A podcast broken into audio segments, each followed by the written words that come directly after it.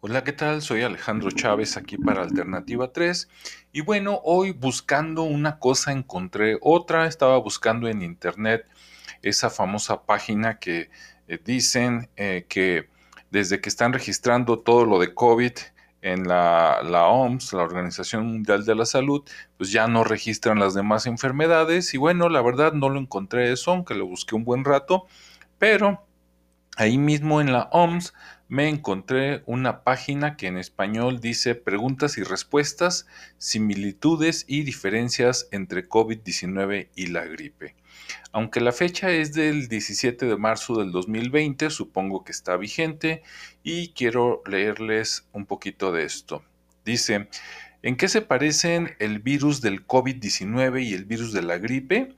Dice, en primer lugar, los, dos virus de COVID-19 y de la gripe tienen presentaciones clínicas muy parecidas, es decir, ambos causan enfermedad respiratoria, con una variedad de casos, desde afecciones asintomáticas, o sea, que no te sientes mal, que no tienes síntomas, o leves hasta enfermedades graves y muerte.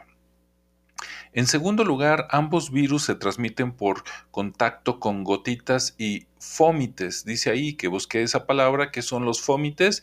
Y bueno, dice que por ejemplo los estetoscopios y las corbatas son fómites, es decir, son accesorios que por ser muy usados y que los agarra todo el mundo, pues pueden ser fuente de contagio, ¿no? Dice, por consiguiente, las mismas medidas de salud pública como la higiene de manos y un buen código de conducta respiratorio, toser en el codo, en un pañuelo, desechándolo de inmediato, son medidas importantes. Bien. Ahora, siguiente pregunta, dice, ¿en qué se diferencian entonces, no? COVID-19 y el virus de la gripe. Dice, la velocidad de transmisión es una diferencia importante entre los dos virus. El virus de la gripe tiene un periodo de incubación más corto, ¿sí? Y un intervalo de serie más corto.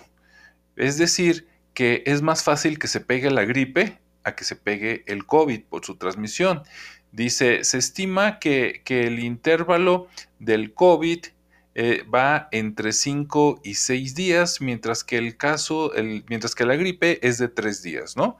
O sea que la gripe te da y rápidamente a los 3 días ya se nota, ya estás malo, mientras que el COVID te da y tienes que esperar hasta 5 o 6 días, ¿no? Dice que por eso la gripe puede propagarse más rápido. Ojo. Además, dice la transmisión en, los primeros 3 a 5 días de la enfermedad eh, o transmisión potencialmente presintomática, o sea, antes de que te enteres que lo tienes. Eh, dice, es, es, un factor importante para la transmisión de la gripe. Dice, por el contrario, si, eh, si se está comprobando que en el COVID, tal vez entre las primeras 24 o 48 horas después de síntomas es cuando te enteras, ¿no? Ok, dice, ahora viene lo bueno, dice, se calcula que el número reproductivo, o sea, el número de infecciones secundarias a partir de una persona del COVID está entre 2 y 2.5, o sea, una persona puede contagiar a 2 o a 2,5, ¿no? Dice, sin embargo, las estimaciones realizadas sobre el COVID este, y la gripe se inscriben en contextos y periodos muy específicos. Ok. Dice, los niños son importantes vectores de transmisión del virus de la gripe. O sea, un niño puede contagiarle a otro niño o a un adulto. ¿Sale? Bien. Mientras que dice que en el COVID, eh, eh, en los niños se ven menos afectados que en los adultos. O sea, está al revés. ¿Sí? Eh, que un niño contagie a un adulto es común en la gripe, pero es raro en el COVID. ¿Ok? Bien, de hecho dice que entre los 0 años y los 19 años, la tasa de ataque clínica de COVID es muy baja. O sea que si estás entre 0 y 19 años, probablemente ni siquiera te dé. ¿Sale? Bien. Ok, de, hecho dice que en un estudio en China, este, dice, los niños se infectan de los adultos, hablando del COVID y no al revés, ¿sí? Entonces, mucho ojo. Luego dice, Eh, si bien la gama de síntomas de ambos virus es similar, la proporción de pacientes con afecciones graves varía. Dice, en el caso del COVID-19, los datos reunidos hasta la fecha sugiere que el 80% de las infecciones son leves o asintomáticas, o sea, eh, que de 100 personas a 80 que están expuestas no les va a pasar nada eh, y no van a sentir nada. ¿Sale? Bien. Del 20% restante, ojo, lo estoy leyendo de la OMS. El 15%, los 20% que faltan, el 15% son infecciones graves que requieren oxígeno. Ahora dice, ojo, ¿eh? oxígeno, no intubación. Dice, y en el 5%, o sea, solo 5 de cada 100, dice, son infecciones críticas que requieren ventilación. Ahí sí, sí. Ok. Bueno, entonces, ojo, de 100, 80 prácticamente no les pasa nada, 15 tienen que ser atendidos y solo 5 requieren ventilación o intubación o algo así, ¿no? Algún procedimiento grave. ¿Ok? Bien. Dice, quienes corren mayor riesgo de contraer una infección gripal son los niños, las mujeres embarazadas, las personas mayores y las personas que tienen alguna afección o una enfermedad crónica y las personas inmunodeprimidas, ¿sí? Que andan bajos de defensas. Ok, eso fue para gripe. En el caso de COVID dice que se considera actualmente que la edad avanzada y las afecciones incrementan el riesgo. O sea, los que la tienen de perder son los viejos, ¿no? Son la gente de la tercera edad, por ahí 70, 80 años, y si aparte tienen otra enfermedad, esos son los que tienen que preocuparse. Los otros, aunque no lo dice ahí, pues prácticamente están del otro lado, ¿no? Ahora dice, por último, la tasa de mortalidad del COVID-19 parece mayor que la gripe, especialmente la gripe estacional, o sea, la de la época de frío, ¿no?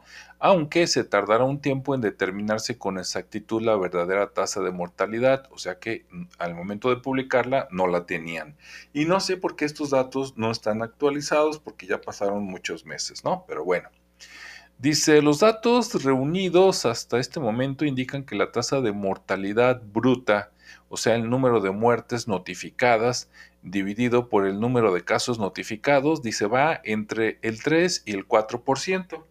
O sea, que de cada 100 personas eh, infectadas, digamos, por el virus del COVID, 3 o 4 se mueren. ¿Sí?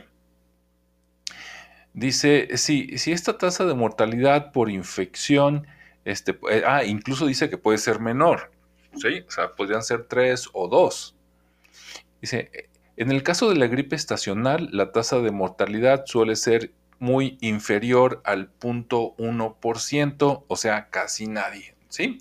Sin embargo, la tasa de mortalidad depende en gran medida del acceso a la atención de la salud y la calidad de esta. Obviamente, si no te atiendes a tiempo o si no te atiendes para nada, pues esto puede subir, ¿no? En el caso de ambas, de hecho. Bien. Bueno, eh, ahora, ya habiendo leído esto, yo me pregunto, bueno, si de cada 100 personas de COVID, se, vámonos a los números grandes, este, que se infectan, porque hay gente que no se infecta, pero de los que se infectan, si se van a morir tres o cuatro, ¿sí? ¿Será suficiente para todas las medidas que se han tomado de cerrar negocios, de cerrar este, centros, eh, en algunos casos de salud, de dedicarle tanto tiempo y dinero, ¿sí? De todo. Eh, hay gente que se está muriendo de hambre porque perdieron el trabajo y no han conseguido, ¿sí? Este, la comida no llega igual porque pues antes podían llevarla mucha comida, mucha gente y ahora hay que guardar distancia, etcétera, etcétera, ¿no? Entonces ahí es cuando yo me pregunto si de veras ha valido la pena todo este tiempo y no será como dicen acá en Jalisco que salió más caro el caldo que las albóndigas. Bueno, se las dejo de tarea, yo simplemente estoy leyendo, pero como siempre mostrando un punto de vista diferente, Eh, eh, ni digo que sea tan terrible, ni tampoco digo obviamente que no existe, pero leyendo estos datos de la ONU que ustedes pueden checar, de hecho es www.who, que es este Well eh. World Health Organization. .int, diagonal ES, diagonal Emergencies, diagonal Diseases, diagonal Nobel, guion medio coronavirus, medio 2019. Ahí pueden encontrar esta información. Sí, y bueno, pues hay que ponerle también algo de criterio porque escucha uno tantas cosas, tanta desinformación en los medios oficiales que dices, bueno, si realmente si la tasa de mortalidad es tan baja, ¿para qué tanto pedo, no? Bueno, hasta aquí lo dejo. Yo soy Alejandro Chávez y nos escuchamos en el siguiente programa. Hasta luego.